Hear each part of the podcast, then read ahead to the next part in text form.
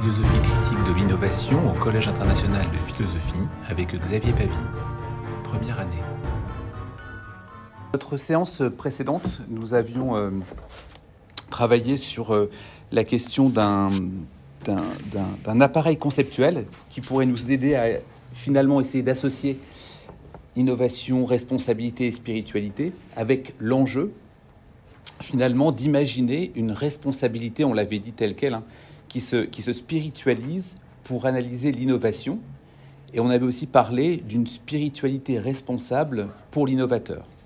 Donc les termes qui semblent pouvoir se mêler hein, de manière cohérente, il y avait une forme d'aller-retour entre innovation et innovateur, mais aussi spiritualité et responsabilité. Notamment, vous vous en souvenez, nous avions euh, commencé à, parler avec, euh, avec Fauconnet la dernière fois, mais pas seulement. Cette tension éthique entre responsabilité et spiritualité, finalement nous donne une sorte de, regard nous aidant pour nos travaux et souligner la présence, souligner l'absence, souligner l'intérêt de voir apparaître, puisque ce que nous voulons in fine, c'est une responsabilité spiritualisée, si l'on peut dire, pour l'innovation, une spiritualité responsable pour l'innovateur. On avait conclu avec ça lors de la, lors de la deuxième séance. Et aujourd'hui, nous allons commencer une, une, qu'on peut appeler une historiographie de l'innovation, voir dans quelle mesure nous avons de l'innovation dans l'Antiquité, depuis l'Antiquité, on va même dire la, haute Antiquité, jusqu'à l'Antiquité tardive, et puis nous continuerons euh, de cette manière-là encore pendant euh, pendant une, une à deux séances pour savoir véritablement d'où nous partons quand nous parlons d'innovation. Et comme d'habitude, je vais le faire pendant à peu près une heure, une heure et demie, puis on ouvrira le, débat tous ensemble. Quand on parle d'innovation et, d'antiquité, hein, et lorsque l'on parle aussi de responsabilité spiritualisée ou de spiritualité responsable, ces dispositifs-là, forcément, ne sont pas facilement détectables. Et l'on pourra justement parfois montrer, ce que je vais essayer de faire ce soir avec vous, la présence, mais aussi l'absence, en comprenant ou en regrettant le fait qu'il y ait de la responsabilité ou pas dans l'innovation. Dans cette première partie, donc concernant l'historiographie, notre objectif est d'avoir un, enjeu qui est large, essayer de comprendre pour nos prochaines séances, mais pour le, séminaire hein, qui, dure, plusieurs années, d'avoir un regard large, exhaustif, historique sur l'innovation, avant de l'ancrer dans l'espace contemporain tel qu'on l'entend euh, aujourd'hui, et évidemment s'y arrêter. Pour ça, je vais beaucoup m'arrêter sur des, des, passages, des textes, notamment de Benoît Godin, qui a publié un livre hein, qui s'appelle L'histoire d'un concept, l'innovation sous tension. Je ne me servirai pas que de cet ouvrage-là, mais il est particulièrement marquant pour comprendre l'historique du terme d'innovation, il a écrit euh, cet ouvrage, Histoire d'un concept, l'innovation sous tension, sous tension qui est au, euh, qui est euh, aux presses universitaires de Laval, au, Canada. L'innovation existe avant d'être nommée et dénommée. Il n'y a aucun doute dessus. Cela se voit dans l'histoire. Si l'on accepte que l'innovation, dans son étymologie latine, c'est le changement à l'intérieur. Le changement à l'intérieur, c'est bien innovare.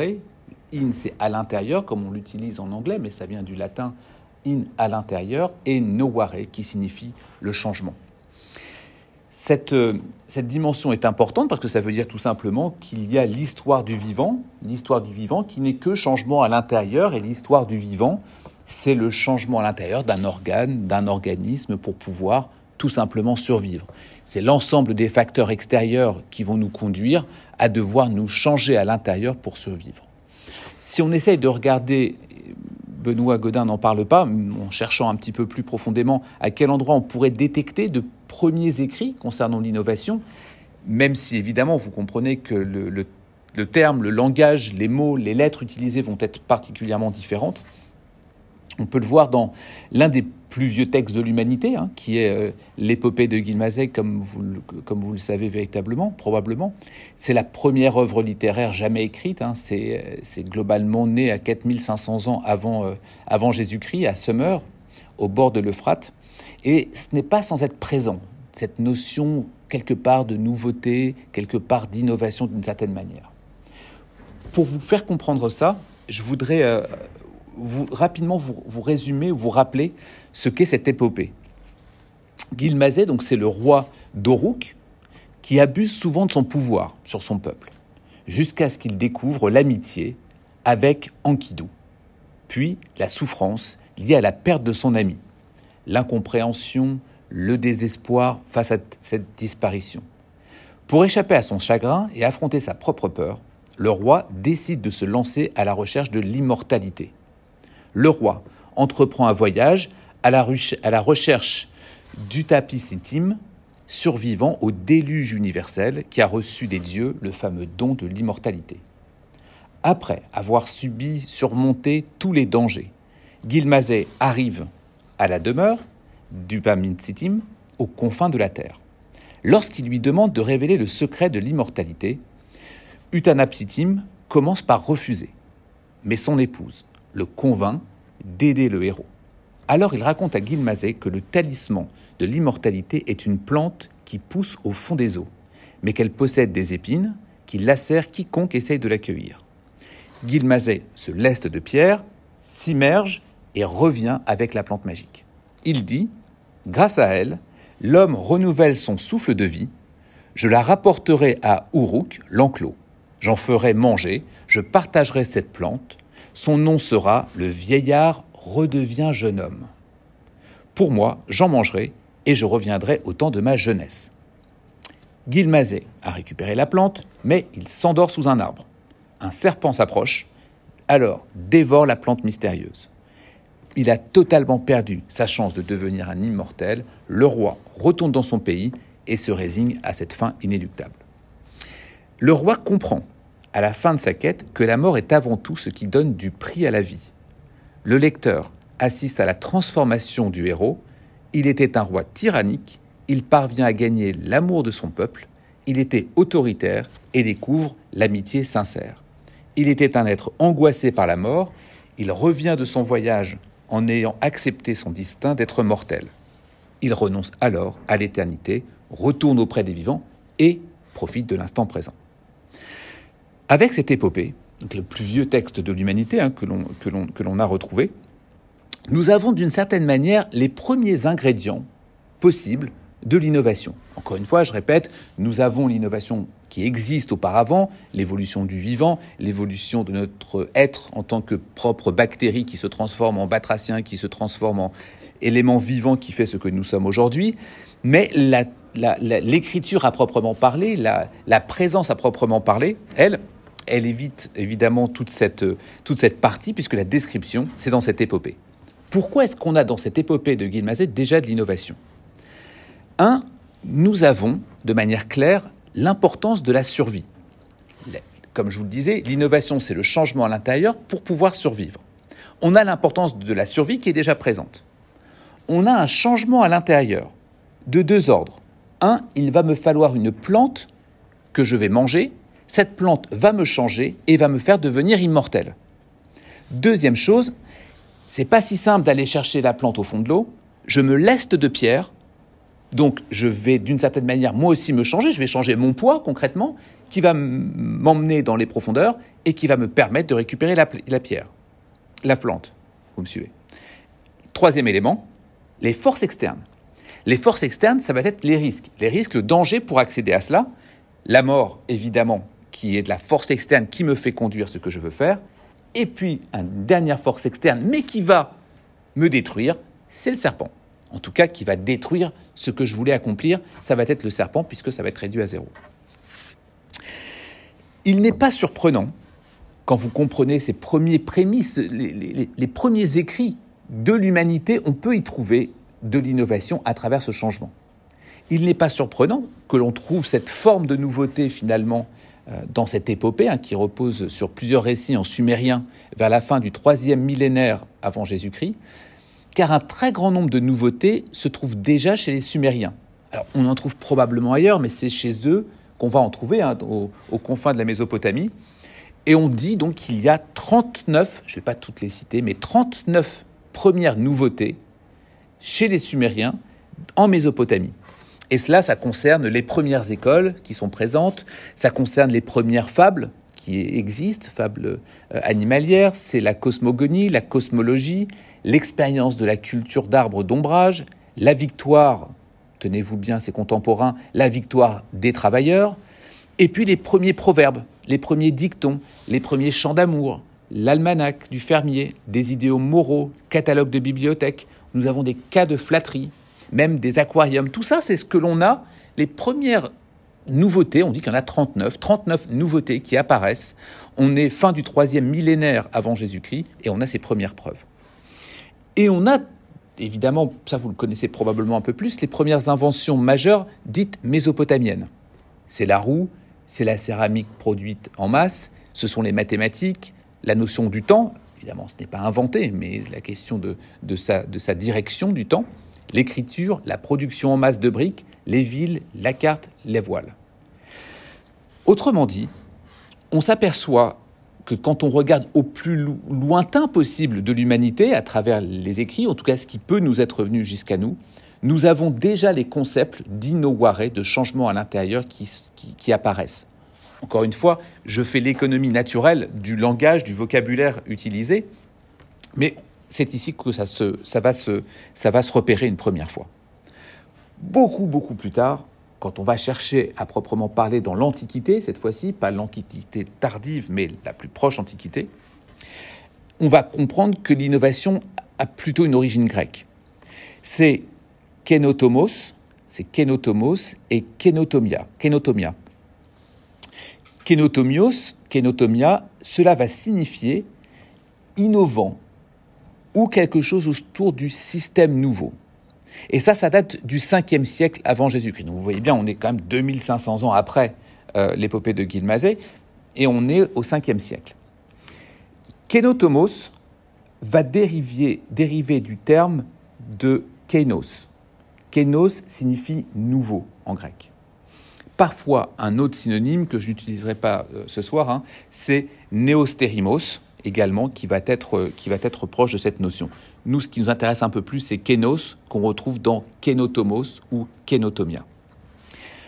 Il est important d'avoir à l'esprit que pour les Grecs, kénotomia, ce n'est pas exactement pareil que innovation et dans notre concept contemporain aujourd'hui de pouvoir dire c'est l'inventivité, c'est l'invention, c'est la créativité, c'est la nouveauté. C'est pas tout à fait la même chose, je vais l'expliquer euh, en détail. On est donc au 5e siècle avant Jésus-Christ. On on s'aperçoit que dans les textes, il y a la notion de, de kénotomos et qui va les utiliser ou comment cela va être utilisé? Le premier qui va l'utiliser, en tout cas le premier qu'on a retrouvé, ça va être Xénophon. Donc Xénophon, on est donc euh, à cette époque-là, hein, c'est 5e siècle avant Jésus-Christ, précisément 430-355 en ce qui s'agit de sa, date de naissance et de mort connue.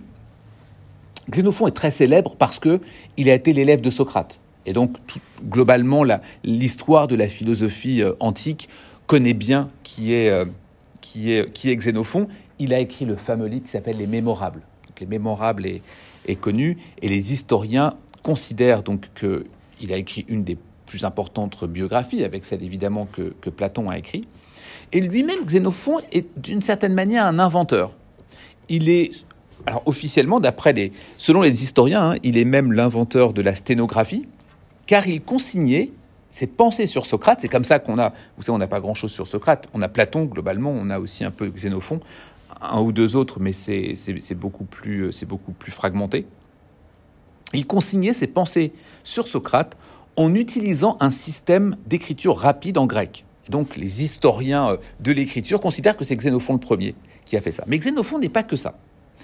Xénophon, c'est un stratège, c'est un mécène, il est philosophe, historien, chef militaire, et il rédige beaucoup d'autres ouvrages. Donc les, les, philologues ou les philosophes résument souvent Xénophon à ce qu'il a pu écrire parce qu'on en a besoin avec les mémorables, mais il fait beaucoup plus que ça.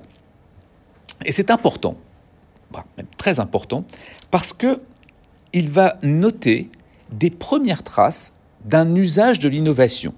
Plus que ça, c'est un stratège militaire. C'est quelqu'un qui va avoir une vie dans la cité pour aider les autres. Et à ce titre-là, il va essayer de trouver des usages de l'innovation. Et il écrit un livre qui s'appelle, qui est pas tellement connu, hein, qui s'appelle Les Revenus. Alors il n'a pas écrit beaucoup, donc oui, c'est pas inconnu non plus. Mais ça s'appelle Les Revenus. C'est un, un ouvrage assez court qu'il écrit. Et dedans, il y a un chapitre qui est sur les mines d'argent.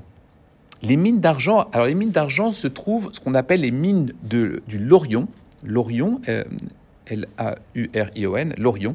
Ce sont d'anciennes mines de cuivre, de plomb, surtout connues pour l'argent qu'elles ont produit.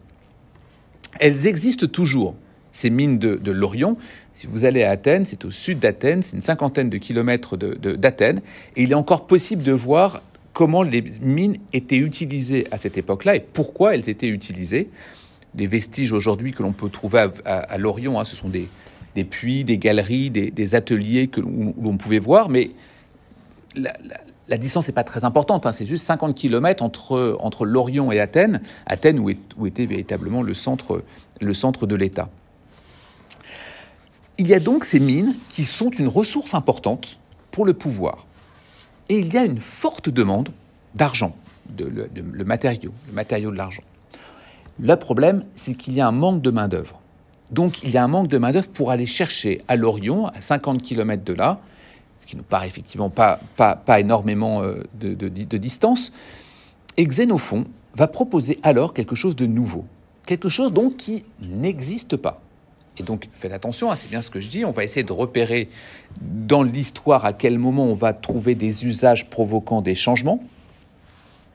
Il va proposer, ce qu'il dit, une nouveauté, et il utilise le mot de kenon, kenos ou kenon.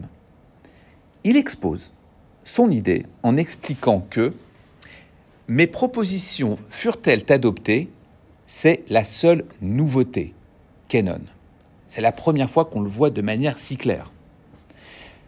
Il y a différentes traductions que l'on pourrait utiliser, hein, celle je pense à celle de Chambry, et je vais vous lire un extrait. Je, vous rappelle juste que sur le, site internet dont vous avez le lien, toutes les citations sont, disponibles. Hein. Je les ai toutes copiées pour qu'elles soient disponibles si vous voulez les retrouver ensuite.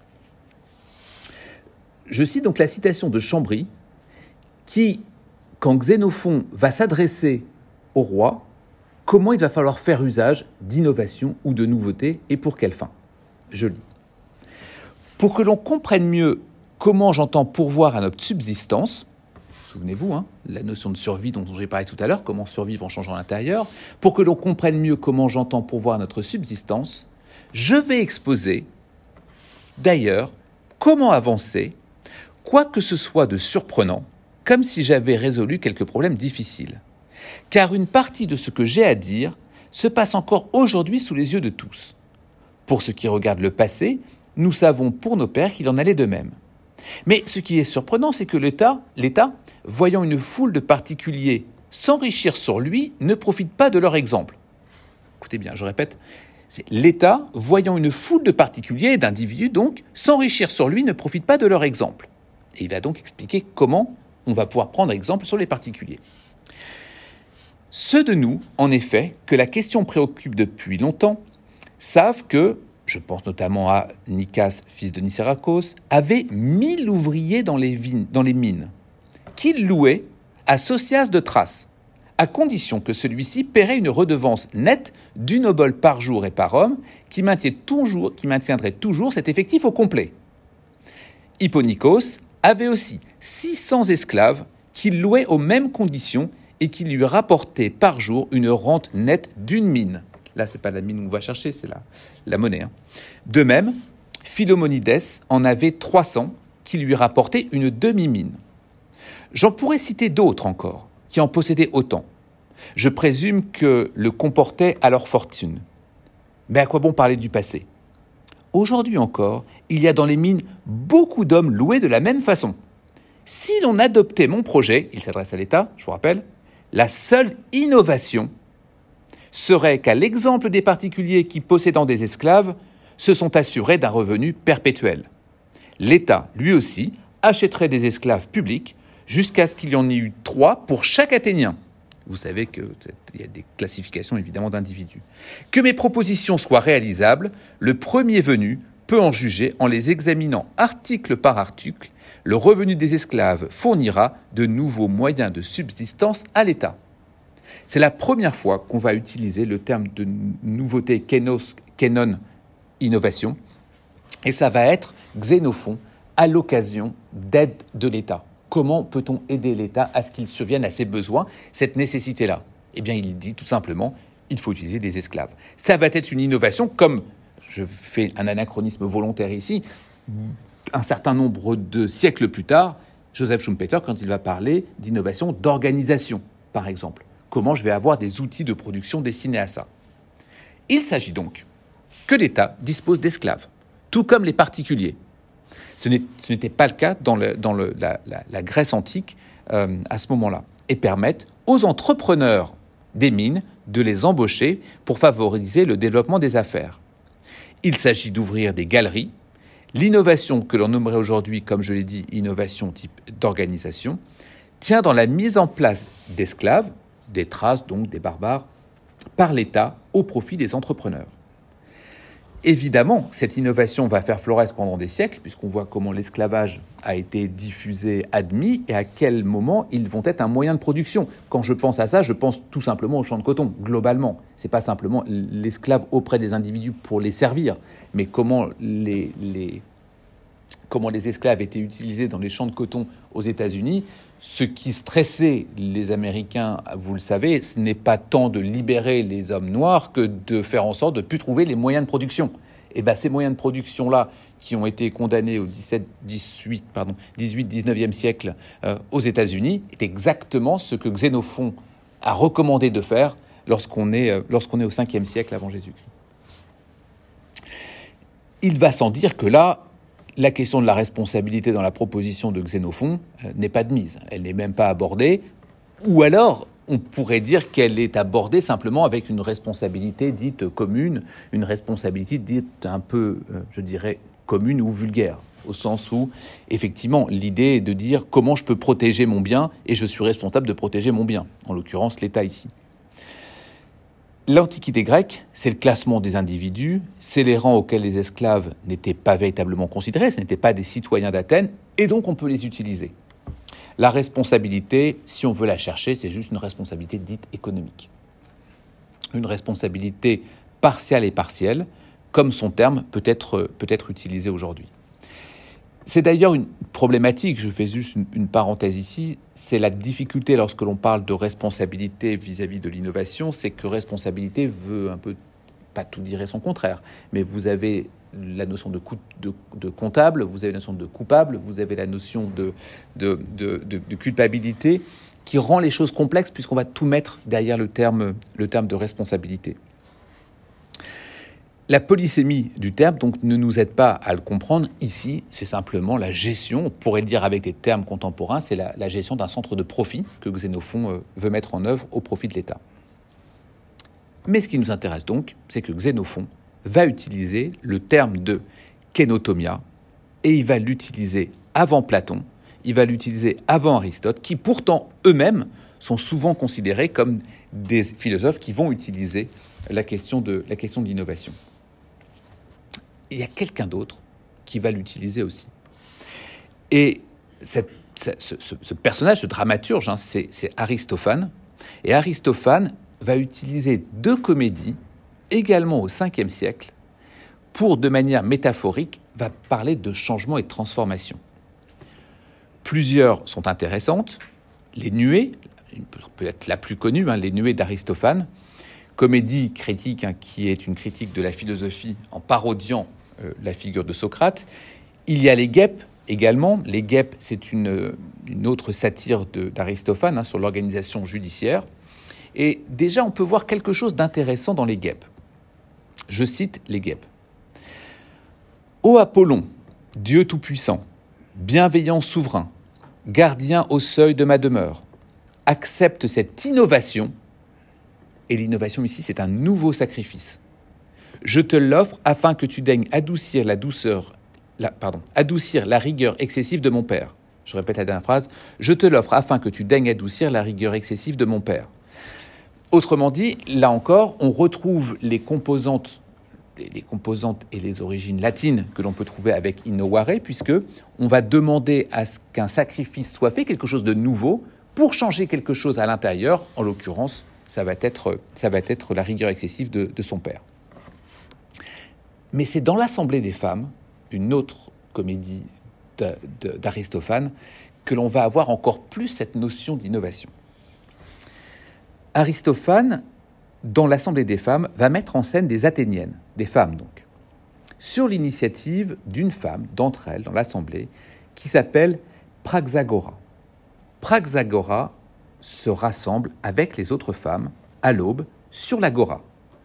L'objectif, c'est d'arriver à l'aube avant les hommes. Avant les hommes, parce que sur l'agora, c'est là où il y a des débats, c'est là où on va faire des lois, c'est là où on va pouvoir débattre de ce qui se passe. Eh bien, si les femmes arrivent en premier, elles vont pouvoir proposer des mesures. Donc, c'est ce qu'elles font. Et c'est euh, euh, Praxagora qui en est la, la responsable. Quand les hommes arrivent, le matin, ils découvrent des réformes qui ont été faites par les femmes. Les réformes que les, femmes, en tout cas, souhaitent mettre en œuvre. Notamment, je vous en cite quelques-unes, mise en commun des biens, droit pour les... Je, je cite, hein, je précise, droit pour les femmes les plus laides et les plus âgées de choisir un compagnon. Et c'est dans ce contexte-là que Blépiros, qui est son mari, s'adresse à Praxagora. Il s'adresse à elle parce qu'il craint, elle craigne plus exactement, elle, que les intervenants appréhendent une nouvelle façon d'administrer la justice lors des procès. Autrement dit, vous avez à voir un changement qui est provoqué par les femmes. Elles considèrent que les femmes et les hommes ne sont pas égales. Il va falloir aller à l'endroit où on fait la justice. L'endroit où on fait la justice, c'est l'agora. Elles arrivent sur place, elles disent ce qu'elles veulent, ce qu'elles veulent, mais elles craignent. Elles disent mais ça va pas être accepté. L'attitude de son mari, l'attitude du mari de Praxagora, c'est Blépiros. Et Blépiros va répliquer que l'innovation est meilleure que tout principe, que le changement est meilleur qu'un principe qui pourrait être un principe conservateur, celui qui reste à l'état en tant que tel. Je le cite. La femme qui parle, Praxagora. J'ai confiance en mes idées, mais ce que je crains avant tout, c'est que le public s'accroche aux anciennes coutumes et refuse mes innovations. Ici, l'innovation va prendre le terme parfois de réforme. Blépiros répond Soit sans crainte, nos cœurs penchent pour l'innovation, pour la nouveauté, et nous méprisons les traditions. Voilà les principes qui nous dominent parmi nous. Il y a plusieurs choses de très intéressantes dans ces quatre phrases que je viens, que je viens de vous citer. La première, c'est que elle a conscience que le changement n'est pas forcément accepté. J'ai confiance en mes idées. On a quelqu'un d'entrepreneur, on a quelqu'un d'innovateur, on a quelqu'un qui veut porter des idées, mais j'ai peur de la réaction du public, que l'on s'accroche aux anciennes coutumes et refuse l'innovation, innovare en latin, le changement, que le public refuse finalement ce changement-là. Eh bien, ce refus de changement-là, il est craint parce qu'il va y avoir un changement. Et ce qui est intéressant, c'est la réponse, hein, que, je, commente une, nouvelle fois. Nos cœurs penchent pour l'innovation, nous méprisons les traditions. Voilà les principes qui nous dominent parmi nous. On est au 5e siècle. L'histoire, juste après, va justement donner tort à cela. Aristophane est particulièrement euh, audacieux. Il met en scène des femmes, il met en scène le droit des femmes, il met en scène la, nécessité pour elles de participer à la vie de la cité, ce qui n'était absolument pas le cas à, cette époque-là. C'est particulièrement audacieux de sa part.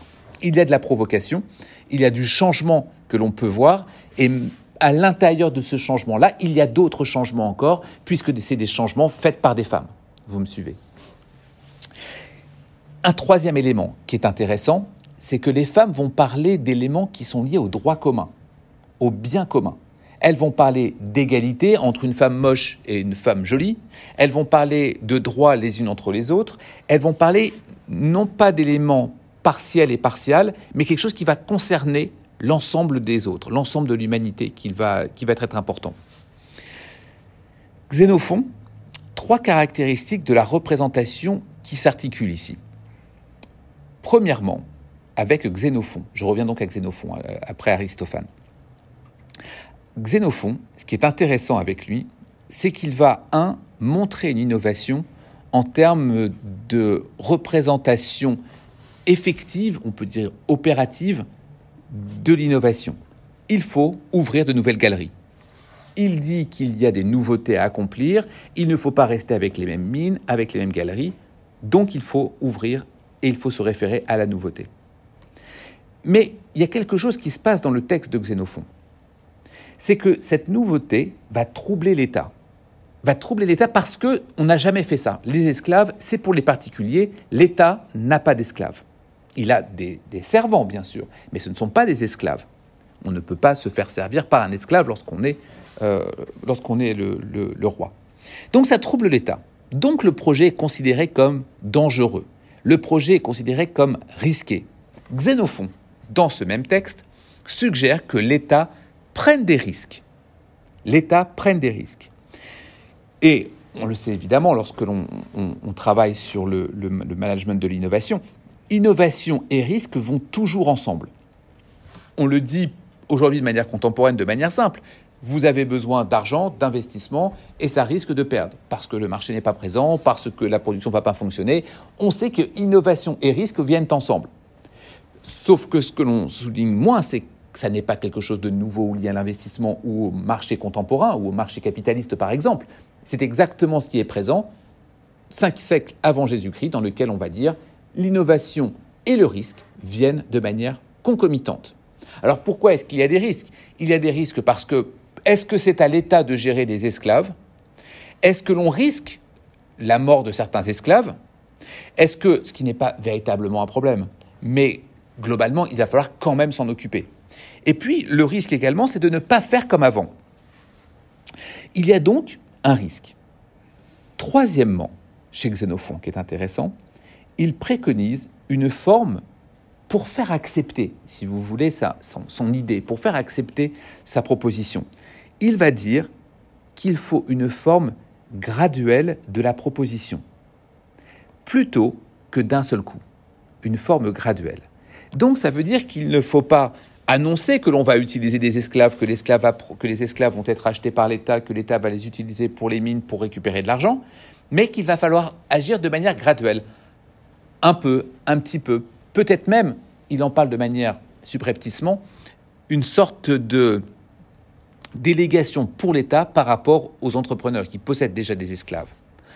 Ce qu'il recommande, on le dirait aujourd'hui, c'est de préférablement s'orienter vers ce qu'on appelle une innovation incrémentale, c'est-à-dire d'améliorer un tout petit peu. Vous savez qu'aujourd'hui, lorsqu'on définit l'innovation, on a les trois degrés d'innovation, l'incrémental, le radical et le disruptif. L'incrémental est améliorer un tout petit peu quelque chose.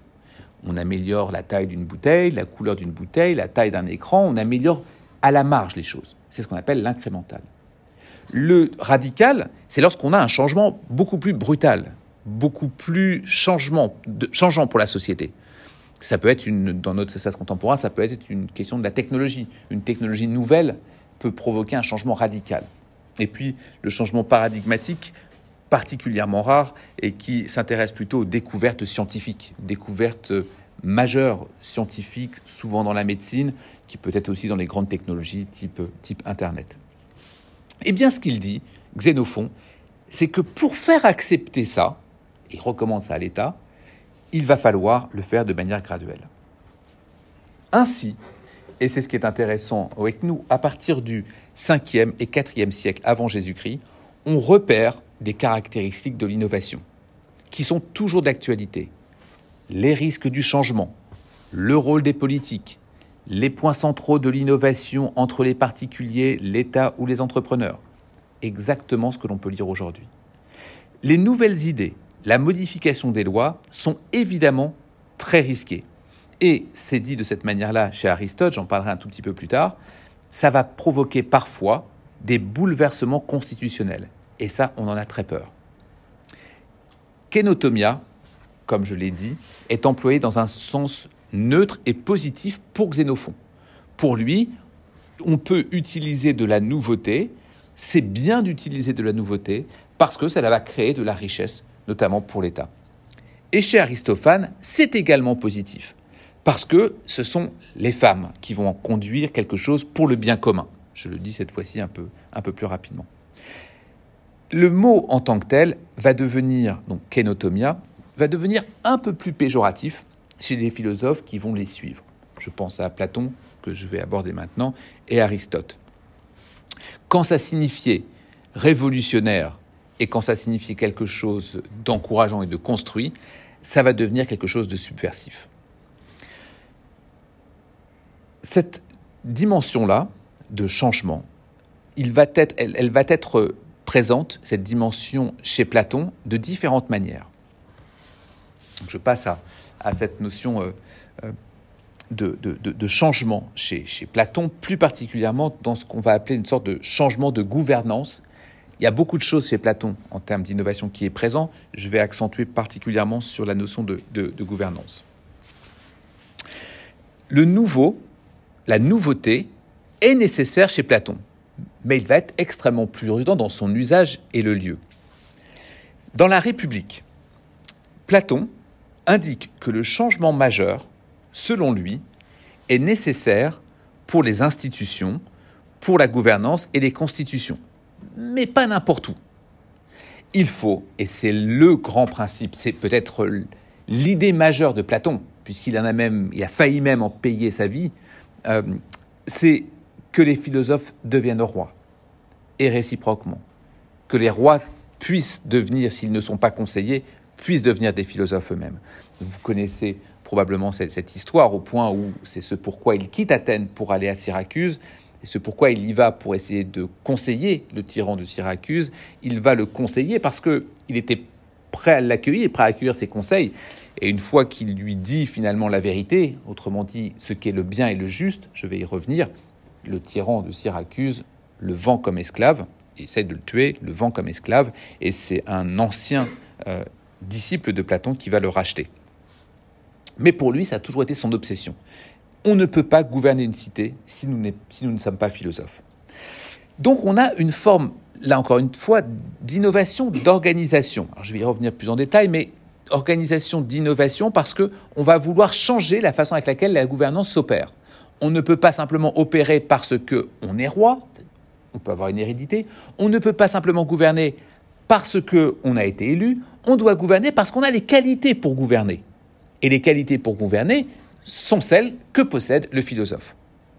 À ce titre-là, il y a le fameux Alcibiade dans lequel Platon, Socrate, enfin à travers la, Socrate plume de Platon, va euh, condamner, va condamner Alcibiade, puisque Alcibiade va vouloir gouverner la cité, il va vouloir être élu, il va vouloir être celui qui est le gouverneur de la cité.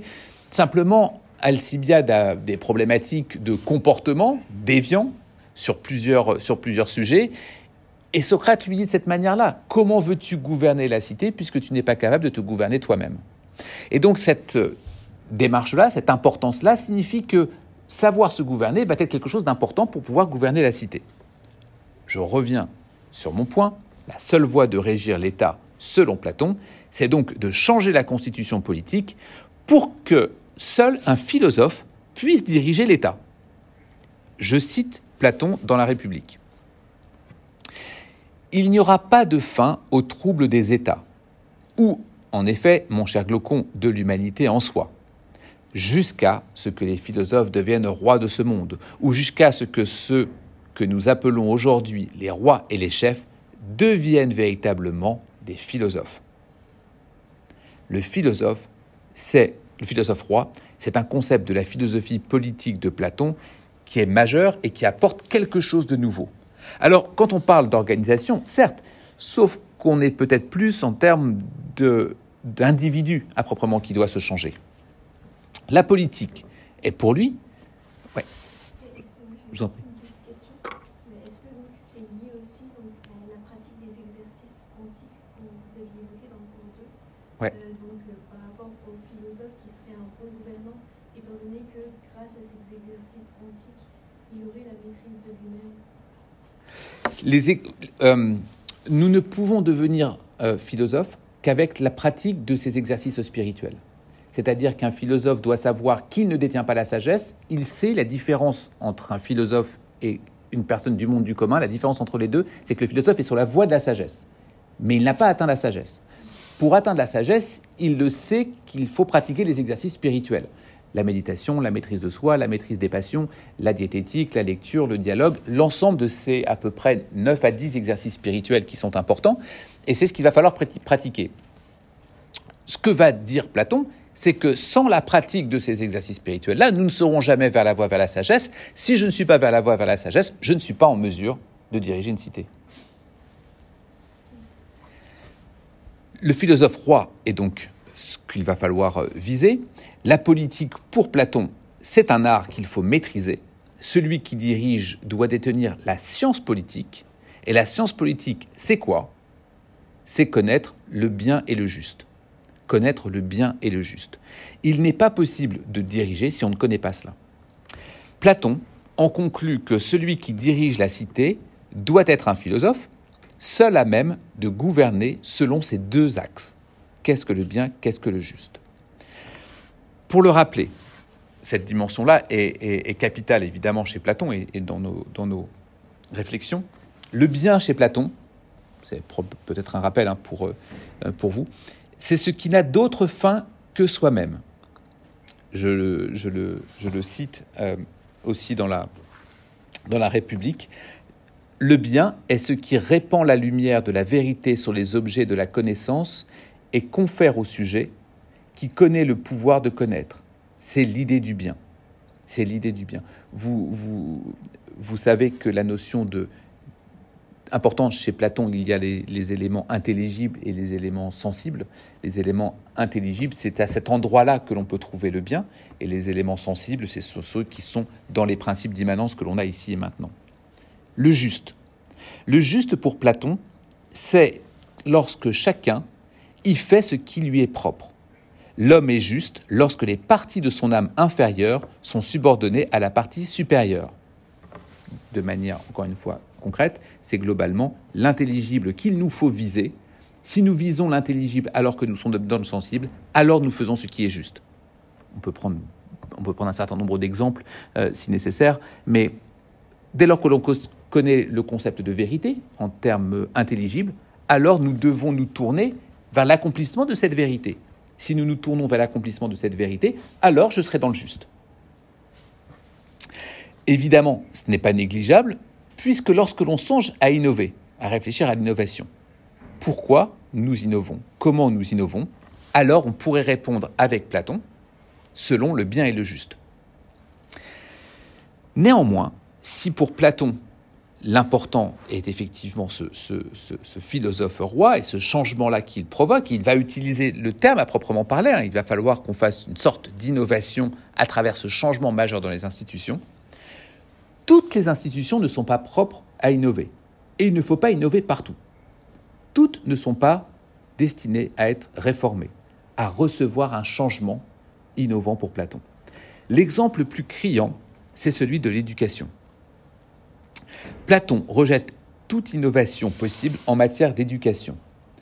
Car si l'on change quelque chose dans l'éducation, cela provoque, et dès lors vous allez comprendre pourquoi l'innovation va devenir un terme péjoratif, subversif, quelque chose dont on va se méfier, parce que si on change quelque chose, cela peut provoquer de l'instabilité sociale.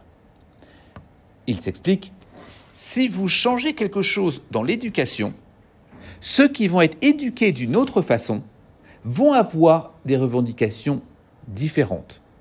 Si l'on a des revendications différentes, faudra changer les lois. Mais puisque les lois sont bonnes, alors il ne s'agit pas de les changer et de même provoquer le fait que quelqu'un puisse le faire.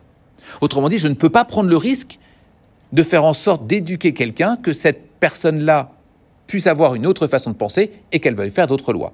Donc surtout, on ne change pas. Je le cite. Je suis ici dans les lois, chez Platon. Lorsque la planification des jeux est prescrite et qu'elle garantit que les enfants joueront toujours au même jeu et aimeront toujours les mêmes jouets de la même manière et dans les mêmes conditions, les lois sérieuses peuvent de ce fait demeurer inchangées.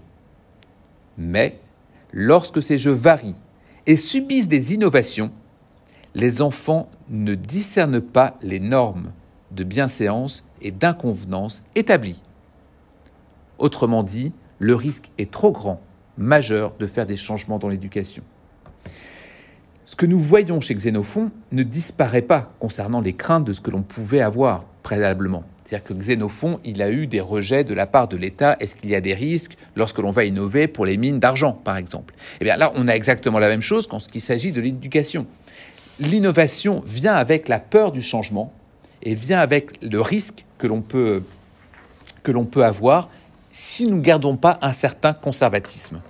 Celui-ci, le conservatif, il est évidemment toujours, euh, toujours particulièrement, euh, particulièrement présent. Il y a trois points majeurs chez Platon qui concernent l'innovation et son rôle et va influencer les enfants. La première chose, et c'est intéressant parce qu'on va, on va voir que ça a des conséquences bien au-delà de, des questions d'éducation et d'enfants. Un, il dit que les enfants aiment l'innovation. Pourquoi les enfants aiment l'innovation? Je le cite, hein, c'est toujours, dans, toujours dans les lois. Parce que les enfants portent un grand, un grand respect à celui qui innove ou introduit constamment un nouveau jeu. Autrement dit, je vais avoir quelque chose qui va être animé, nouveau, qui va me provoquer. Ça ne veut pas dire que l'enfant ne va pas s'en lasser très vite. Il n'empêche qu'il est attiré par la nouveauté. Mais la plus grande menace, je continue la citation cette fois-ci des lois, la plus grande menace qui puisse jamais affliger un État réside dans la possible altération du caractère des jeunes en les induisant à mépriser les choses anciennes et à valoriser la nouveauté. Autrement dit, vous allez proposer quelque chose de nouveau à l'enfant, l'enfant va forcément aimer, même s'il va s'en lasser, il pourra rebondir sur autre chose, mais dans tous les cas, va s'écarter de ce qui est censé être la norme pour Platon. Et l'enfant va mépriser ce caractère de nouveauté, ce caractère d'ancienneté pour la nouveauté. Je continue dans les lois, le changement, attention, excepté celui qui touche ce qui est déjà indésirable et extrêmement dangereux. Autrement dit, Platon, ici ne peut pas être plus clair, hein, il donne son avis à propos du changement. Nous ne pouvons que changer ce qui nous paraît désirable. Alors ça veut dire quoi? Puisqu'il dit, donc s'il y a d'indésirable, on est d'accord pour le changer, ça veut dire que donc on peut proposer l'innovation pour ce qui est quelque chose de désirable, mais ça veut dire quoi? Ben, Ça veut dire que ce qui est désirable ne peut être que quelque chose qui tend vers le bien et le juste, que l'on a défini juste avant, que quelque chose qui est vers le bien et le juste. Si quelque chose ne tend pas vers le bien et le juste, alors il ne faut pas le faire. Deuxièmement, l'innovation mène à l'instabilité politique. Et c'est à cause, encore une fois, des enfants. Si les enfants innovent, Nero dans leur jeu, attention, même dans leur jeu, ils deviendront inévitablement des personnes très différentes de la génération précédente. Les enfants étant différentes, je cite toujours, hein, je suis toujours dans les lois, étant différentes, ces personnes mèneront nécessairement un genre de vie différent. Or, cela les poussera à vouloir de nouvelles institutions et lois. Il y a un clair conservatisme affiché en faveur de valeurs traditionnelles chez Platon, préserver une situation sociale, une situation politique, une situation morale. Ce que l'on lit ici dans l'Antiquité euh, chez Platon, ça n'est rien d'autre que ce que l'on peut retrouver de manière très contemporaine dans la façon avec laquelle l'éducation va toujours être regardée, protégée, évaluée et testée sur d'autres types de matières avec des conséquences possibles différentes en termes, je dirais, de, résultats pour les, pour les enfants de manière concrète, milieu du deuxième milieu du XXe siècle, Anna Arendt. Anna Arendt, de manière très claire, dans la crise de l'éducation, elle va reprendre les mots de Platon en disant mais l'éducation, et elle se réfère, elle cite Platon, elle va dire qu'il va falloir revoir à nouveau frais l'éducation parce que nous subissons une crise d'éducation, je cite Anna Arendt, pour préserver le monde de la mortalité de ses créateurs et de ses habitants, il faut constamment le remettre en place. Autrement dit, il y a naturellement de la déviance, il faut toujours le remettre en place. Le problème est tout simplement d'éduquer de façon telle qu'une remise en place demeure effectivement possible, même si elle ne peut jamais être définitivement. Ce conservatisme d'éducation, qui est chez Platon, c'est la crainte d'un changement de société. Et donc, nous pouvons innover, nous pouvons changer dès lors que c'est vers le bien et le juste. Le garant, c'est le roi. Ça tombe bien, il a le pouvoir. On va lui conférer une méthode, une j'allais dire une psyché, en tout cas un esprit particulier, celui de, philosophe, et alors il pourra diriger en grande tranquillité. Si ça, ça marche pas, globalement, les enfants aiment l'innovation, il faut s'en méfier. Deuxièmement, attention, instabilité politique avec l'innovation. Troisièmement, il va falloir contrôler. Il va falloir contrôler, contenir l'innovation. Je cite euh, une nouvelle fois les lois. Lorsque les lois, en vertu desquelles les gens sont éduqués, demeurent, par miracle inchangés au-delà d'une très longue période, de sorte que personne ne se souvienne ou ne soit au fait que les choses eurent déjà été autres, l'âme est remplie d'un tel respect pour la tradition qu'elle renonce à reconsidérer de quelque manière que ce soit. D'une façon ou d'une autre, le législateur doit trouver le moyen de reproduire cette situation dans l'État. L'État doit contrôler l'innovation. L'État, son rôle, c'est de s'assurer qu'il n'y a pas, encore une fois, je répète le latin innovare, de changement à l'intérieur. Si changement à l'intérieur il y a, alors il y a révolte, alors il y a révolution, alors il y a instabilité politique, alors il n'y a plus de contrôle sur les citoyens. Et donc, il faut absolument contrôler la situation et donc les innovations possibles. Platon redoute tout changement, à part celui qui va nous élever vers les domaines de l'intelligible. Il se dote de manière très claire d'un conservatisme. D'ailleurs, quand Anna Arendt va le, citer, euh, Platon, elle va dire qu'il faut différencier conservatisme et conservation. Et elle va bien différencier les deux en disant qu'il faut effectivement se ranger du côté de, Platon avec une conservation, mais ce n'est pas un conservatif. C'est moi ici qui amène le terme, je dis que Platon se dote d'un profond conservatisme. Mais Anna Arendt, quand elle va utiliser Platon, elle va dire non, ce n'est pas du conservatisme, c'est de la conservation. La conservation est nécessaire pour nous assurer un changement. Mais il va un cran plus loin, Platon, puisqu'il dit que dans l'éducation, c'est évidemment pas être se retrouver dans une salle de cours. L'éducation, c'est la culture. L'éducation, c'est la musique, c'est la danse. Je cite Platon une nouvelle fois. Nous devons faire tout ce qui est en notre pouvoir afin de détourner la jeune génération de la volonté de se soumettre de nouveaux sujets, soit dans la danse, soit dans la chanson. Platon plaide pour des lois sur la, je le cite, correction naturelle, afin de contrer la tendance à s'abandonner constamment au plaisir et à la douleur que procure la nouvelle musique. Autrement dit, la musique va corrompre l'esprit des plus jeunes, l'esprit des plus jeunes ayant un esprit corrompu, va encore une fois donner une instabilité. Donc la musique est particulièrement régulée. Mais pas moins que la danse. Platon encore, je le cite. Nul ne devra chanter d'autres notes ou exécuter d'autres mouvements de danse que ceux qui sont issus du canon des chansons publiques, de la musique sacrée, ou de l'ensemble des prestations des chœurs de jeunes, autant qu'il ne violerait aucune autre loi. S'il désobéit, les gardiens des lois, les prêtresses et les prêtres devront le punir. La loi naturelle on ne peut pas chanter, changer, utiliser des instruments de musique, faire d'une certaine manière un usage de corps dans une culture qui pourrait nous changer parce que, encore une fois, cela peut déstabiliser. Même chose, quelle autre chose? Et, vous allez, euh, je le dis évidemment en, rigolant, mais euh, en provoquant, mais vous allez trembler avec la suite. Les coutumes étrangères constitue au même titre que les jeux et la musique un domaine dangereux qu'il faut surveiller. D'une certaine manière, peut-on accepter les étrangers chez nous, puisqu'ils risquent de changer nos manières? Je cite Platon. La fusion de différents États résulte naturellement en un entremêlement de caractères de tout genre, puisque les étrangers importent des innovations chez les étrangers les étrangers sont les bienvenus, à moins qu'ils n'apportent des innovations dans la cité. Ainsi, je finis ma citation avec euh, Platon, les magistrats doivent faire preuve de vigilance, de crainte que de tels étrangers n'introduisent d'innovation quelconque. vous sentez la puissance de l'innovation avec ces quelques citations des lois, à quel point c'est complètement rejeté, surtout pas de changement.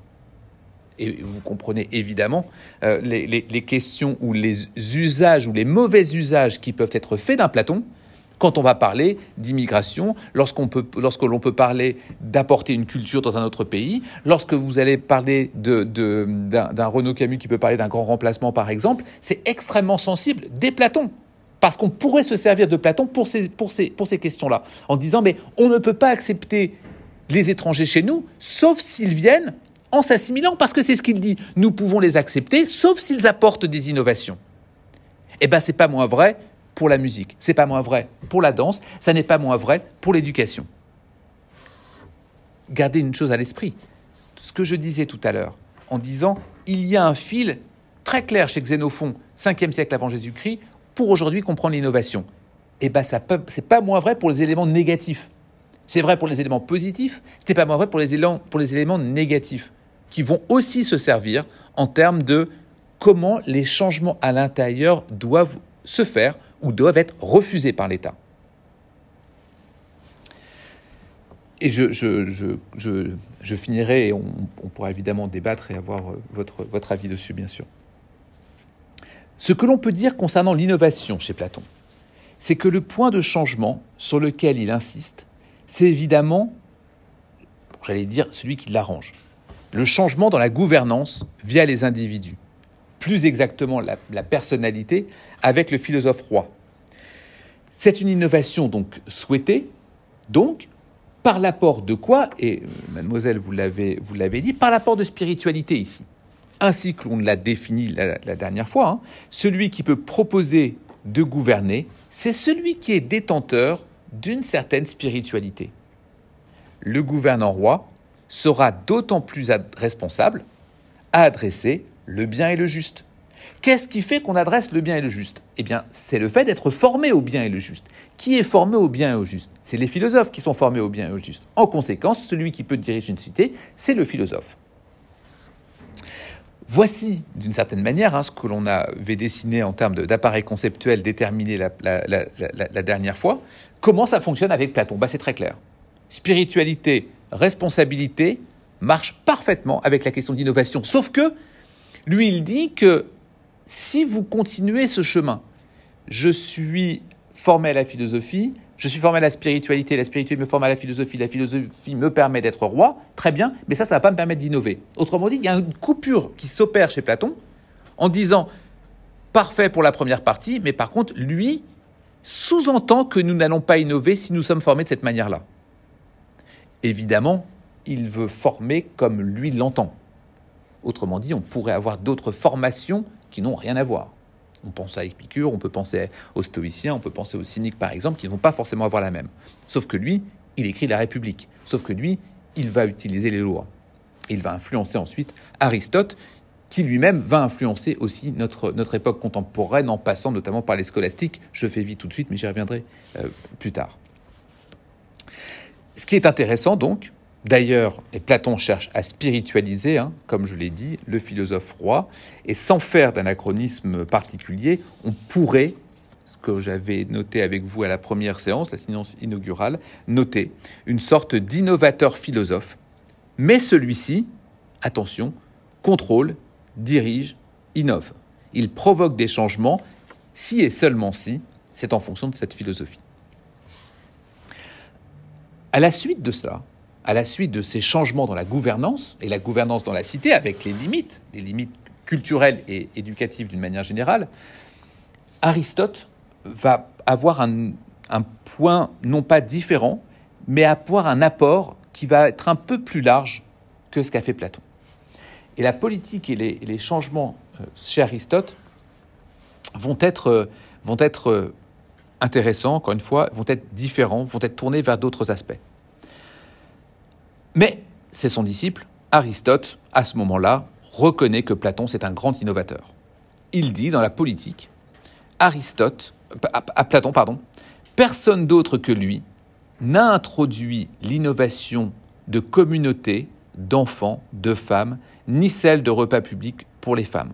Autrement dit, et il est vrai, Platon a travaillé sur différents aspects, sur l'innovation à propos des uns et des autres, notamment sur l'éducation. Nous, on peut l'entendre sous une forme de critique, lui, il va l'entendre sous d'autres formes. Et Aristote dit, voilà, ah, Platon, c'est un, c'est un, c'est un innovateur, il a fait des changements dans la communauté, il a fait des changements dans la démocratie, il a fait des changements dans la politique, donc c'est un innovateur, c'est quelqu'un qui va changer. Mais Aristote ne s'arrête pas à lui.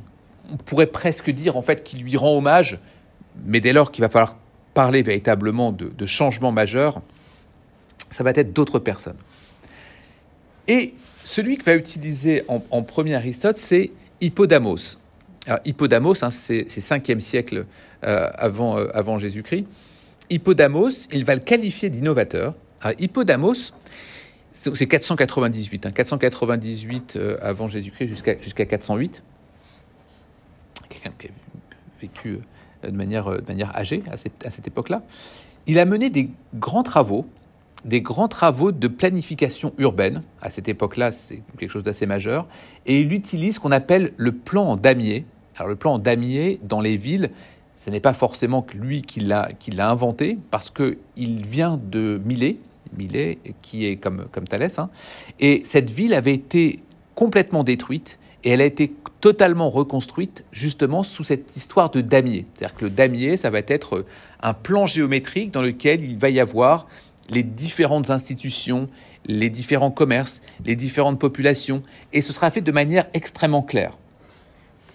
Et selon Aristote, l'honneur revient à Hippodamos, c'est-à-dire revient à ceux qui vont inventer ou qui découvrent des avantages pour ce pays.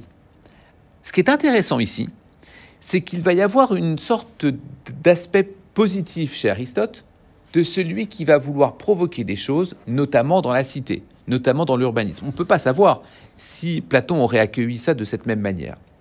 Mais pour Aristote, ça l'est. Et pour Aristote, je le cite dans la politique, il demeure toujours possible que les gens soumettent des propositions pour abroger les lois ou la Constitution au motif de telles qu'elles soient pour le bien public. Pour lui, c'était l'ambition seule qui poussait Hippodamos, je le cite toujours, à être toujours différent des autres. Ainsi, puisque les hommes introduisent des innovations pour des raisons liées à leur vie privée, leur mode de vie, il faut instaurer une autorité qui soit chargée de superviser ce dont les activités ne cadrent pas avec les intérêts de la Constitution. Il y a plein de choses ici, il y a plein de choses différentes, pas forcément évidentes à saisir quand on lit le texte la première fois. La première chose, c'est qu'il dit, il y a des gens qui doivent être glorifiés par rapport aux innovations qu'ils apportent dès lors que c'est pour le bien commun. Et c'est le cas d'Hippodamos. Hippodamos est quelqu'un qui va apporter quelque chose pour la cité c'est très bien. Sauf qu'Aristote dit oui, mais Hippodamos l'a aussi fait à titre privé. C'est-à-dire qu'il en était intéressé à titre privé de faire ça. Et si c'est à titre privé, alors faut s'en méfier. Autrement dit, toute innovation n'est pas bonne en soi, elle est bonne en fonction de ce qu'elle va délivrer pour le bien commun. Et Aristote est fin ici, il dit même si ça en passe par l'aspect privé, même s'il passe par l'aspect privé. Néanmoins, et c'est la fin de la citation, il faut faire attention qu'il faut charger et superviser afin que ce soit qu'on soit sûr que ça cadre avec les intérêts de la Constitution. Je réexplique avec, un troisième axe. Ce qui est dit ici, pour le dire de manière très contemporaine, c'est comme si on pouvait s'interroger en disant Elon Musk veut aller sur Mars, la NASA est en train de financer, ce qui est le cas. Est-ce que Elon Musk est en train de, vouloir aller sur Mars financé par la NASA? Est-il bon ou pas pour le bien commun? Vous voyez cette, ligne, cette lignée-là. Eh bien, c'est exactement ce que dit Aristote. Aristote voit Hippodamos, il dit qu'il est très bon, il dit qu'il peut œuvrer pour la cité, mais attention, on le met sous contrôle. Ce dont on peut douter avec l'innovateur dont j'ai parlé. Je ne dis pas que c'est vrai ou c'est pas vrai. En tout cas, on peut s'interroger, est-ce que oui ou non, c'est supervisé? Aristote dit, c'est comme ça que ça fonctionne. Encore une fois, on parle de, on parle de, de, 4 siècles avant Jésus-Christ, et on a exactement, ni plus ni moins, je ne fais pas d'anachronisme en disant ça, c'est exactement la façon avec laquelle cela fonctionne aujourd'hui. Donc il dit, il faut toujours faire attention et que ça cadre toujours avec les intérêts de la Constitution. Et Aristote touche de manière très claire une question fondamentale. La question fondamentale, c'est pourquoi innovons-nous? Pourquoi est-ce qu'on innove? Pourquoi l'innovateur, l'entrepreneur va-t-il provoquer un changement? Est-ce une raison partielle ou une raison tournée vers le bien commun? Et dès lors, il faut toujours le superviser. On a un axe de responsabilité majeur qui est ici pris par l'État. L'État dit, je veux faire en sorte de privilégier le bien commun et donc on n'innove pas à n'importe quel prix. Je contrôle l'innovation. Ce point-là est important puisque jusque dans les années 70, on avait des organisations qui contrôlaient l'innovation. Ça a fonctionné plus ou moins bien, mais il y a toujours eu cela, ce qu'il n'y a a plus aujourd'hui. La loi, la législation est censée remplacer ça, mais elle, n'est pas forcément dédiée à l'innovation. D'ailleurs, de manière claire, hein, Aristote ne dit pas comment, euh, comment cela peut fonctionner. Il dit simplement que ça ne doit pas être contraire au, bien de l'État et pas contraire au bien commun.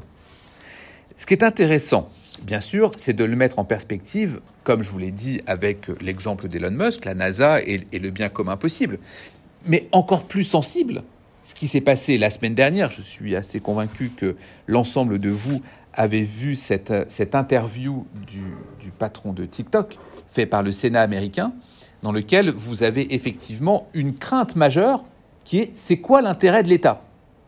Et donc, je passe sur les, sur les questions qui n'ont pas fait en sorte qu'on puisse savoir, mais les questions qui étaient posées, ou en tout cas l'interrogation qui a été portée de la part du Congrès américain, porte très exactement là-dessus. Est-ce que oui ou non, TikTok, en tant qu'innovation, c'en est une, changement à l'intérieur, qui va être plutôt une innovation commerciale ici, va-t-elle ou pas provoquer quelque chose contraire aux intérêts de l'État?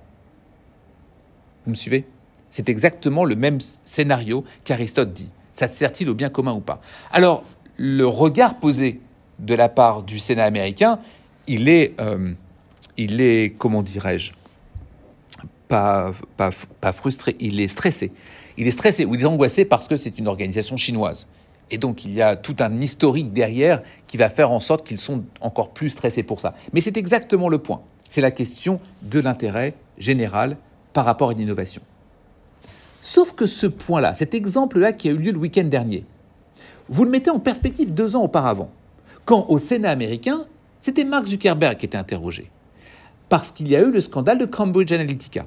Et dans ce scandale de Cambridge Analytica, c'était la confiscation d'un certain nombre de données à partir des personnes qui avaient des doutes sur deux types de votes, le Brexit d'un côté, l'élection de Donald Trump de l'autre. Et probablement vous connaissez l'histoire, la confiscation des données des personnes qui doutaient entre les deux ont été influencées d'un côté ou de l'autre, mais dans les deux cas, plutôt en faveur du Brexit, plutôt en faveur de Donald Trump.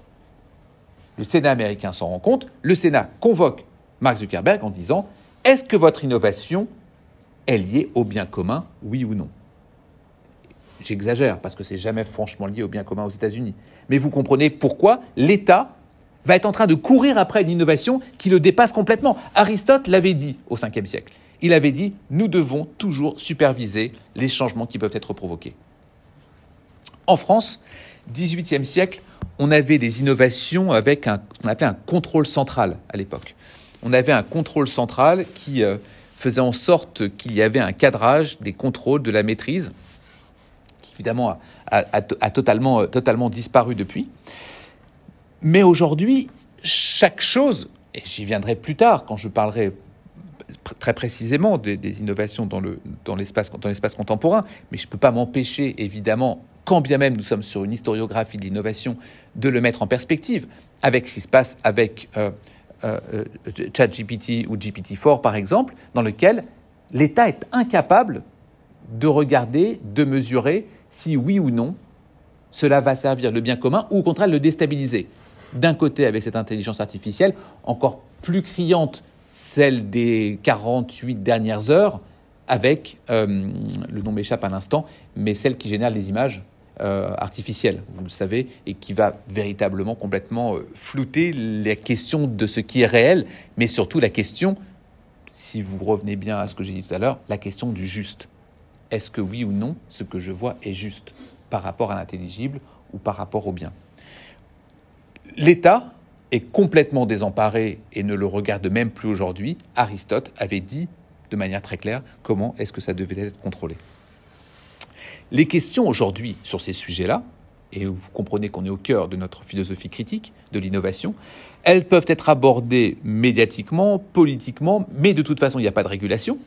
De toute façon, on peut tenter de la régulation, mais vous avez vu ce qui s'est passé pour les États-Unis, c'est-à-dire que la régulation s'opère simplement auprès des entreprises, même pas des entreprises, des institutions d'État, celles qui veulent réguler, mais ne peuvent pas contrôler les autres. Certes, c'est compliqué, mais la question de la responsabilité de l'État est toujours importante. Et le problème, c'est qu'elle est toujours après coup. Comme vous le savez, mais je le répète, l'innovation vient toujours avant la loi. Et puisque l'innovation vient toujours avant la loi, la responsabilité incombe à celui qui innove et la responsabilité ne peut pas incomber à l'État. Je reformule pour être sûr d'être compris. La question que je souligne en disant l'État est totalement dépassé par les innovations. Les innovations émergent, qu'elles s'appellent ChatGPT, qu'elles s'appellent intelligence artificielle, qu'elles s'appellent tout ce que l'on peut imaginer avec Cambridge Analytica, Facebook et, TikTok par exemple. L'État est censé réguler, est censé contrôler, est censé superviser, sauf que l'innovation venant avant la loi, elle en est totalement incapable. En conséquence, la responsabilité se déplace la responsabilité change de camp, elle n'est plus du côté de l'État qui est censé le superviser, qui est censé réguler, mais elle se place du côté de l'innovateur. Mais si elle se place du côté de l'innovateur, pourquoi je me régulerai puisque de toute façon, je ne risque rien Il n'y a pas un État qui va me dire c'est pas bien ce que je fais. Ça, ça tombe donc sous le sens de dire c'est la propre responsabilité de l'innovateur qui est à dire est-ce que oui ou non je peux, je peux le faire. Dans le politique, il y a d'Aristote, il y a un élément qui est lié au, changement, au changement politique, et c'est ce qui finalement intéresse le plus Aristote. Il estime que sur le plan politique, la plupart des changements ont déjà été faits. Vous reconnaissez la voix de son maître. Je cite Aristote dans la politique. On connaît désormais toutes les formes possibles d'organisation. Si une autre forme d'organisation avait vraiment été bonne, elle aurait déjà été découverte. Autrement dit, on ne change rien. Des changements plus importants ne feraient qu'empirer la situation. Je cite Aristote d'une nouvelle fois. La puissance d'une loi réside dans l'accoutumance à cette loi, et cela exige beaucoup de temps. Par conséquent, le fait de changer aisément les lois établies pour des nouvelles lois signifie affaiblir la puissance même de la loi. On retrouve le conservatisme peut-être qu'il parlerait de conservation, les propos quasi identiques de Platon. Pas de changement, pas de révolution, pas d'innovation, car ça change, ça déstabilise l'ordre public. Je termine avec Aristote, avec son livre 5 dans la République, parce que de la même manière, il va de nouveau parler de ce que l'on appellera plus tard, avec, euh, avec l'économiste Schumpeter, des, distinctions importantes, même si on verra que c'est pas lui, hein, je le dis de manière simple ici, euh, Schumpeter, mais euh, Gabriel Tard en est un, en est, en est un et, il y en a d'autres avant. Mais il dit l'importance du changement radical. Le changement radical dans le livre 5 d'Aristote, c'est la révolution. Et il faut le différencier avec le changement que j'ai nommé tout à l'heure, le changement graduel, que l'on peut qualifier d'incrémental. Ils en parlent déjà tous les deux. Et l'important, encore une fois, c'est que le changement et la révolution doivent se faire de manière petit à petit. Pas de grand changement, pas de grande révolution, un changement croît, mais imperceptiblement. Tout ça tourne autour de celui qui est l'innovateur, et moins l'innovation. Même si on parle toujours d'innovation ici, l'innovation c'est le sujet, mais derrière ces penseurs, derrière ces philosophes, derrière tous ceux que j'ai cités ce soir, ce qui est important, c'est ce qu'on appelle l'agent innovateur, l'agent tout court, d'ailleurs c'est ce qu'ils disent parfois. C'est pour ça qu'il y a une forme verbale, je reviens comme au début sur la question des usages euh, des termes, d'où la forme verbale dans la langue grecque. Le concept renvoie plus souvent à l'emploi du verbe kenotomen qu'à celui d'un nom ketonomia. Et l'usage de la forme verbale n'est pas négligeable, puisqu'elle vise à mettre l'accent sur l'agent sur l'innovateur, c'est lui le responsable et c'est pas son innovation. Autrement dit, l'innovation c'est secondaire. Ce point est important car dans l'espace contemporain, quand on parle nous de responsabilité, de critique de l'innovation, on va parler d'innovation en effet. C'est ce qui intéresse plutôt ici, c'est l'innovateur. Parce que ce dont on parle tous les jours, ChatGPT, vous ne connaissez pas le nom de celui qui l'a créé.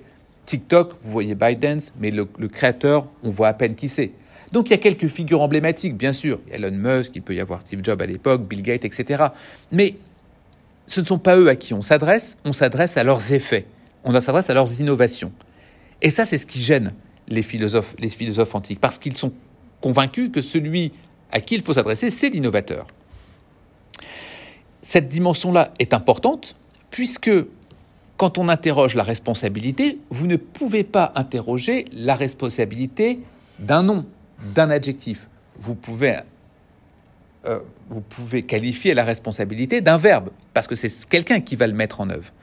Qui va le mettre en œuvre. Autrement dit, si, nous parlons de responsabilité, nous ne pouvons parler de responsabilité qu'à travers un individu, mais pas à travers les effets de l'individu. Nous devons remonter notre responsabilité à travers l'individu. Pour les Grecs dans l'Antiquité, les personnes qui s'intéressent à l'innovation, de toute façon, ce ne sont pas des créatifs, ce ne sont pas des inventeurs, ce sont plutôt des transgresseurs, plutôt coupables de quelque chose.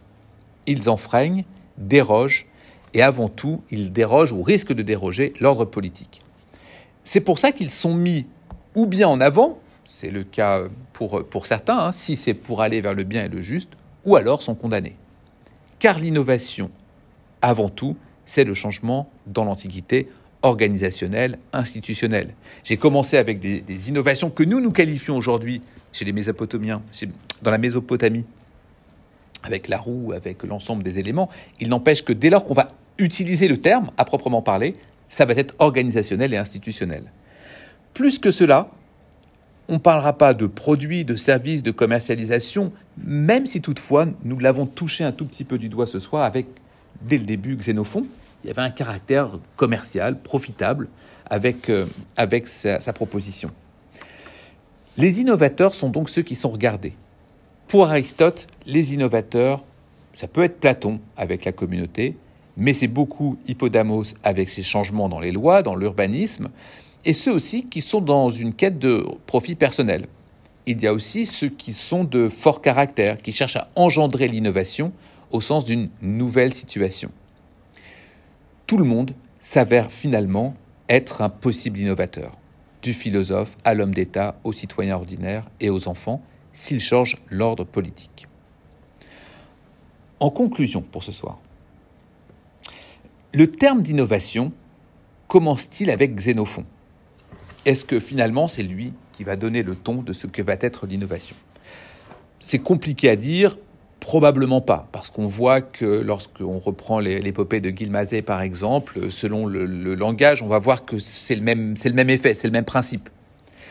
Toutefois, Xénophon est le seul, ou en tout cas le premier, un des premiers, à présenter une proposition où l'innovation est élaborée, qui est proche de ce que l'on va utiliser aujourd'hui.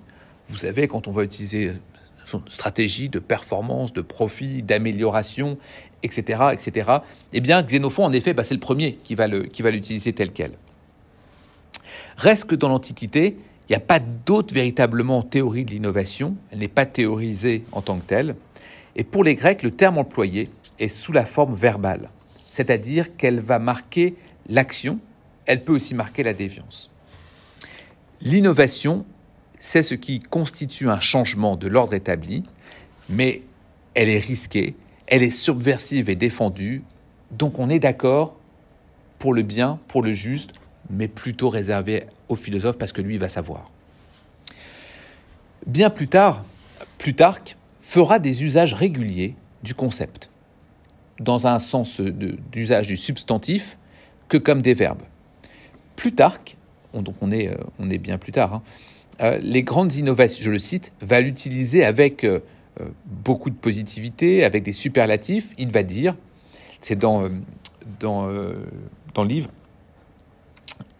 les grandes innovations et changements dans le gouvernement de la cité, le dictateur romain Sylla, les maintes nouvelles entreprises et grandes innovations de Thémiscloque, la grande splendeur, l'audace, l'ostentation, les innovations de l'artiste comme Stasicrate, tel que donner aux montagnes l'allure d'un homme, Il était en train de faire la statue d'Alexandre. Donc Plutarque va reprendre ça euh, dans l'Antiquité. Donc cette fois-ci, on est plutôt dans l'Antiquité tardive. Quoi qu'il en soit, pour les philosophes grecs à ce stade, l'innovation, c'est deux significations. Un, on introduit une nouveauté. Cela renvoie à la création d'un nouveau terme, aux nouvelles formes de jeu, de musique, de coutume pour Platon, même si ce sera condamnable condamné. Cela évoque aussi la pensée d'Aristote, avec, comme je l'ai déjà dit, communauté de Platon, les inventeurs, les urbanistes, comme Hippodamos. Mais encore une fois, ces usages vont être souvent politiques et souvent péjoratifs parce qu'il y a un risque de déstabilisation. La seconde signification, c'est donc l'introduction d'un changement politique ou constitutionnel. C'est ici la principale désignation de l'innovation d'Aristote. La plupart du temps, changement politique, mais changement politique avec le risque subversif. Si cela n'est pas toujours clairement exprimé dans le texte, dans les textes, nous avons ce soir essayé en tout cas de déceler des enjeux qui concernent la responsabilité et la spiritualité. Cela peut être l'absence de responsabilité, c'est les propositions de Xénophon vis-à-vis des esclaves, ou des fortes responsabilités au même moment avec Aristophane, avec sa mise en scène des femmes qui apportent des mesures, des politiques nouvelles. Cela peut être chez Hippodamos, amélioration de l'urbanisme également. La responsabilité et la spiritualité se notent chez Platon. Elles sont cruciales et dépendantes l'une de l'autre. Je l'ai déjà expliqué plusieurs fois ce soir. La, philosophie nous entraîne vers la spiritualité, qui nous entraîne vers la responsabilité. Dès lors, je peux être philosophe et roi. Il y a un lien entre spiritualité et responsabilité de manière, forte. Il n'y a pas de roi sans philosophie, pas de roi sans spiritualité. Le changement qu'appelle Platon de ses voeux, c'est l'innovation dans la personne, dans la personnalité. Cela ne signifie pas qu'il n'y a pas d'autres éléments chez Platon, et notamment en ce qui concerne, comme le souligne Aristote, des changements différents dans la communauté, je l'ai dit, dans le commun. C'est cependant pas sans ignorer, et il faut le dire, un certain conservatisme qui n'est pas sans avoir encore des échos aujourd'hui, notamment chez Platon. Tout n'est pas à changer, tout ne doit pas recevoir l'innovation. Et cela s'articule aussi avec une forme de responsabilité selon lui, et plus particulièrement à l'échelle de l'éducation, comme je l'ai dit. Le changement peut être la mère de mauvais comportements. La mère de mauvais comportements vont atteindre par ricochet la cité. Ainsi, spiritualité, responsabilité, même à l'aube de l'innovation, trois millénaires avant Jésus-Christ, sont déjà présents. Ils ne sont pas forcément annoncés, mais ce sont les soubassements d'une volonté de faire le bien, faire le juste, philosopher, c'est aussi inclure ou intégrer autrui lorsque l'on parle des femmes chez Aristophane. Je vais m'arrêter là pour, euh, pour ce soir. On va pouvoir ouvrir la discussion et les questions. Et simplement, vous comprenez que c'est la première partie de l'historiographie de l'innovation. On continuera euh, la prochaine fois sur cette importance de comprendre l'histoire de l'innovation de manière détaillée, parce que l'on voit les résonances, on voit les limites, et on voit aussi la façon avec laquelle cela se constitue euh, un peu plus tard. Je vous remercie de votre attention jusque maintenant et je vous laisse si vous avez des remarques ou questions.